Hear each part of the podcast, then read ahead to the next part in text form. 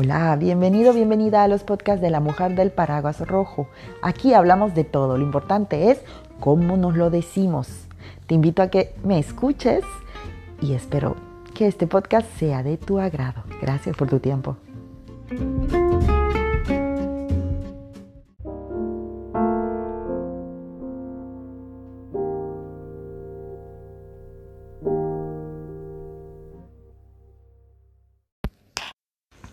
Hola, buenos días, buenas tardes, buenas noches. Bienvenido a, uno de los cortos podcasts de, La Mujer del Paraguas Rojo. Hoy es lunes y excepcionalmente, mientras me preparo para ir a trabajar, deseo compartir un podcast muy, muy, muy especial para, con ustedes, especial para mí, con ustedes, porque pues hoy cumple cinco años de haber fallecido mi padre. Y esta mañana salí muy temprano a caminar. Eh, no me gusta sentirme triste, me obligo a, pensar en otras cosas y a despejar la cabeza para poder tener pues un día no eh, positivo y, sobre todo no caer, no caer en esto, ¿no? Porque la nostalgia de las personas que vivimos fuera de, nuestro terruño, fuera de nuestra familia, pues es grande. Y siempre sentimos, eh, sobre todo en fechas especiales como esta, sentimos la, ese desapego, esa distancia. Y no, no quiero, la verdad no quiero permitirme entrar en, eso, ¿no? Eh, porque yo sé que echaría a perder mi día y, es un bonito día y estoy con mis niños, entonces yo creo que, mi trabajo personal es tratar de mantenerme fuerte y, positiva hoy. Entonces, eh, vaciar el saco, como dicen una expresión española, es para mí vital para poder sentirme bien conmigo misma. Es una pequeña catarsis, entonces quiero compartir con ustedes esto, estos momentos, eh, las reflexiones, mientras caminaba en el bosque esta mañana, me decía, no, porque contándoles rápidamente la historia, cuando yo vine a vivir fuera de, Perú, cuando me vine a vivir a Francia, al País Vasco francés, eh, mi, mi padre ya estaba diagnosticado de un Parkinson la verdad es que he vivido la enfermedad más de 15 años, la, tuvo, ¿no? Y ya estaba avanzado su, estado. Entonces, incluso él y yo, cuando nos despedimos, recuerdo que me dijo, tal vez nunca más nos volvamos a ver, cuando yo ya me venía a instalarme aquí en Francia. Y, y era muy consciente de eso, tanto él como yo, y le dije, cierto, papá, tal vez ya no nos volvamos a ver. Así que nos dimos nuestra despedida, lo recuerdo muy bien, pudimos hablar, agradecernos eh, creo que él estaba muy contento en ese tiempo. Yo estaba casada, tenía mis dos niños, estaban pequeñitos. Y, me da mucho gusto que se haya quedado con, esa idea, ¿no? De que sus últimos pensamientos conmigo siempre fueron verme con mi familia, porque en su mentalidad para, para él era haber logrado su, su rol de padre, viéndome casada, con hijos, ya saben, es la mentalidad de, de los tiempos de antaño, de nuestros padres con sus generaciones antiguas, que se respetan, ¿no? que no, no es algo que podamos cambiar. Y para él pues era un logro que su hija eh, tenga su familia, entonces me da gusto que, que pues él, él, en ese momento de su vida o incluso cuando falleció, pues yo estaba casada y estaba mm, entre comillas bien con, con mi ex esposo y muy bien en mi burbuja, con mi familia. Pero la despedida con él fue tan importante y nunca la entendí o no la había entendido hasta el día que realmente papá ya no estaba, que ese teléfono que yo al que yo marcaba pues ya no, él nunca más me iba a contestar. Y cada vez hablaba menos con él por lo mismo que la enfermedad no le permitía eh, hablar bien, mover bien su, sus músculos, no podía eh, pronunciar bien las palabras, entonces poco a poco dejamos de hablar y era por medio de mi madre que los días que él podía, pues me decía, ya puedes llamarlo, está bien y eso. Yo creo que papá hasta el último le costó muchísimo aceptar su enfermedad y para mí eso se me quedó tan grabado en la cabeza de verlo sufrir, de ver que no, no aceptaba su realidad y eso ha sido más que la propia enfermedad, ha sido eso que le ha ido matando poquito a poquito se fue, se fue muriendo su personalidad, su carácter, su alegría y se volvió alguien desconfiado, alguien triste, porque aparte había tenido una vida muy difícil dentro de todas las cosas buenas que tuvo realmente pasó cosas difíciles también. Entonces, creo que siempre se, ah, hubo esa pregunta en su cabeza, ¿por qué a mí me pasan estas cosas, no? Y, y al final, gracias a él, gracias a esa despedida, el haber estado lejos, porque ni siquiera pude ir a, a estar con mi familia cuando papá falleció, eh, pues yo simplemente a la distancia los acompañé, los chicos estaban más pequeños y, y, la verdad es que yo ya me había despedido de él y yo no sentía que tenía que, que estar ahí para despedirme. De todas maneras, no lo hubiera visto como una despedida estar frente a una persona que ya no está viva, porque entonces la persona no podría hablarme, contestarme.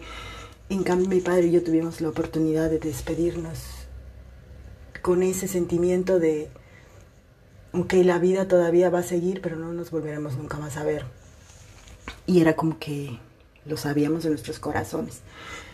Con el tiempo, pues ya lo acepté, haber pronunciado los agradecimientos sobre todo eso, la gratitud por todo el trabajo que, que realizó conmigo, criarme, educarme y, y, sin ganas de reprochar nada, porque ahora que soy madre entiendo que los padres hacemos como podemos las cosas y es cierto, cometemos muchos errores, pero también nos podemos eh, encaminar, podemos corregir. Y yo creo que ya a estas alturas de mi vida no me atrevo a, juzgar a mis padres por lo que sea, ¿no? Porque, porque yo también veo lo que significa y lo que es ser madre, ¿no? Entonces, fue un agradecimiento de todo corazón y, y con mucho orgullo de, haberlo, de haber tenido ese hombre como padre, porque gracias a él es que yo tengo la fortaleza que tengo, el carácter que tengo, porque fue él quien, sin necesidad de, de decírmelo, tienes que ser así o así, sino con el ejemplo. Yo vi su temple, yo veía siempre, ¿no? Y, y eso es lo que se me quedó y es así como yo mi esencia se fue formando, bueno, se fue complementando con lo que yo ya tenía, como yo ya era.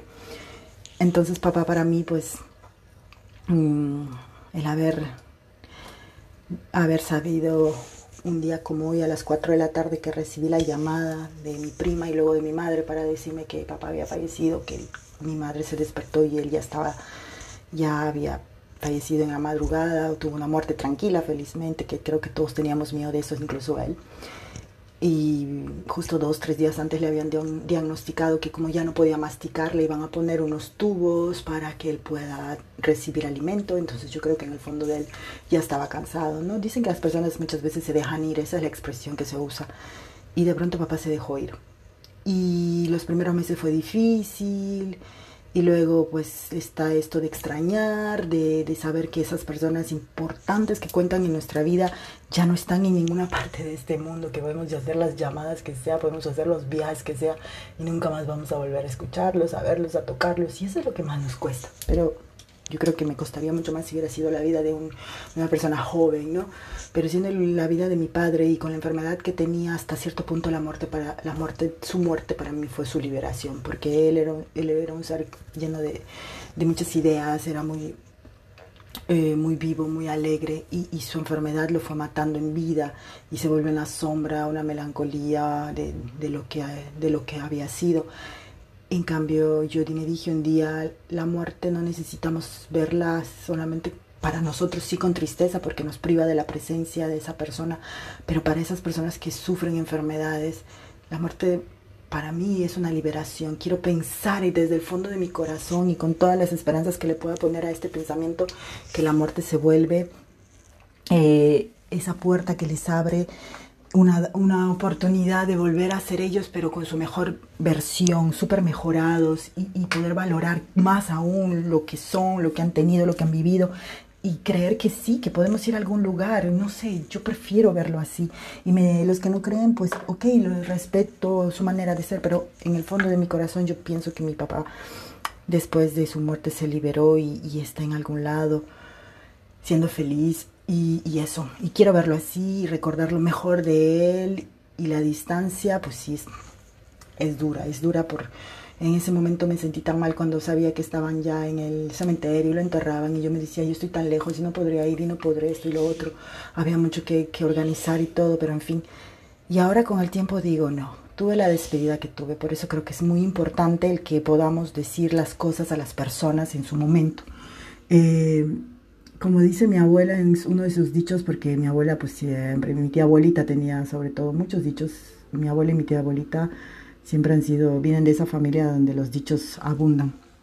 Decía, ¿no? la comida hay que comerla caliente, caliente, caliente antes que se enfríe. Y yo creo que es eso, decir las cosas en el buen momento, decírnoslo ahí donde tenemos, donde necesitamos, no solo decirlo, también escucharlo, porque esto es esto de la comunicación en familia, en pareja, entre amigos, la comunicación que sea es importante en el momento preciso, donde uno necesita soltarlo y también ser empáticos para ver en qué momento la persona necesita escucharlo, sea eh, algo triste, alegre, malo, pero yo creo que sí, eso nos va a ayudar a a continuar en nuestro camino y nos va a ayudar a seguir creciendo, a seguir desarrollándonos y también ¿no? a la otra persona o de pronto eh, la relación, ya sea de trabajo, de familia, pues decirnos, no necesitamos callarnos las cosas. Es algo muy, muy importante. Eh, gracias a esa oportunidad que tuve de despedirme de mi padre, pues ahora estoy viviendo más tranquila que nunca y estoy disfrutando de, de mi familia, de mis hijos, a mi manera y no, no puedo decir que, todos los días soy feliz, obviamente, pero, pero ha sido una, una muy buena decisión en el buen momento el poder decir adiós antes de, de que me haya quedado con tantas cosas ahí guardadas dentro de mí, con tantas emociones, con, con tanta tanto los recuerdos obviamente sí, esos van a quedar, pero sobre todo con eso, con tantos sentimientos. Este podcast es, está siendo mi, mi catarsis del día. Eh, pienso en mi madre porque sé que este día para ella es muy triste. Eh, ella es una mujer muy sensible y, y me imagino que va a estar muy tristecita. Ojalá lo pueda escuchar para que sepa que, que es un día más y que papá no creo que le gustaría verla triste y sufriendo, sobre todo ahora, ¿no? Que las cosas pues, pues están ya avanzadas, ya son cinco años y que poco a poco vamos aprendiendo a vivir con, ese, con esa ausencia, con ese vacío. No es que olvidamos a las personas, no es que que nunca más las querramos por no pensar en ellas. Pensamos en ellas, las recordamos. Sabemos todos que tenemos un padre, una madre, un hermano, una abuela, un abuelo, un mejor amigo, mejor amiga, un esposo, una esposa que de pronto ya no están hijos, ¿no? Que me parece la muerte más dura de todas, perder un hijo, una hija. Pero recuerden, recuerden siempre los buenos momentos que hemos pasado, el amor que hemos recibido y hemos dado, y la gratitud, porque más vale una vida corta con alguien a, que, a quien amamos y hemos amado y amaremos, a una vida larga sin esas personas. Yo lo veo así, lo quiero ver así, y tampoco me quiero aferrar al dolor de, sus, de la ausencia, al dolor de, de extrañarle, de, de, decir porque la vida ha sido así, porque esto, no, porque entonces estaría convirtiéndome en mi victimaria, me estaría victimizando ante una situación inevitable y mientras le demos más prisa a la aceptación, pues mejor. Y entonces estaría cometiendo el mismo error de mi padre si no aprendo a vivir con su ausencia, porque recuerdo cómo lo vi sufrir por no aceptar su enfermedad. Entonces me digo, no puedo negarme. Y eso es lo que digo a mucha gente que siempre escucho y veo sufrir por el fallecimiento de sus familias, de, de sus parejas y todo eso y ya han pasado años, no es cuestión de que si olvidas o si no sufres, sufrir es opcional, sufrir, claro que sufrimos, pero aferrarte a tu dolor, aferrarte a eso es, yo lo encuentro malsano, porque entonces te estás volviendo víctima de tu propia historia. Y yo creo que esa gente que, que has perdido y que te aman, no te gustaría verte sufrir toda tu vida por ellos, al contrario, creo que te diría, vive, disfruta, saca lo mejor de nosotros, aprende las lecciones que hemos vivido y sé, feliz, sé feliz, cuando puedas, mientras puedas, las veces que puedas. Y creo que mi papá me diría eso. Así que hoy, a pesar de la nostalgia, porque la nostalgia siempre está presente en la vida de una persona que migra y deja su familia lejos y su país y todo, pues hoy, a pesar de la nostalgia, eh, estoy aquí dándole cara a mi dolor, a la ausencia de mi padre, pero orgullosa y contenta de haber, de haber tenido este padre y de haber contado con él en mi vida y esperando que, que mi esperanza algún día me permita comprobar de que se liberó y, está bien en algún lado. Eh, espero que ustedes eh, también puedan sentir un poquito de liberación escuchando este podcast, porque quiero compartir esta idea para, para no aferrarnos a nuestros dolores, sino más bien para, aceptar, vivir en este dolor, porque las personas no mueren mientras están en nuestras mentes y en nuestros corazones. Cuando los olvidamos realmente o cuando ya no los, los amamos más, esa es la muerte realmente que les damos. El cuerpo, cierto, ya no está, pero ahí están todos esos sentimientos y esos recuerdos que atizan al fuego de los sentimientos. Conmigo será hasta pronto, espero que sí, les mando un abrazo fuerte y esto es uno de los podcasts de la mujer del paraguas de rojo, como siempre llegando con mucho gusto a ustedes y deseándoles una bonita semana. Hasta pronto.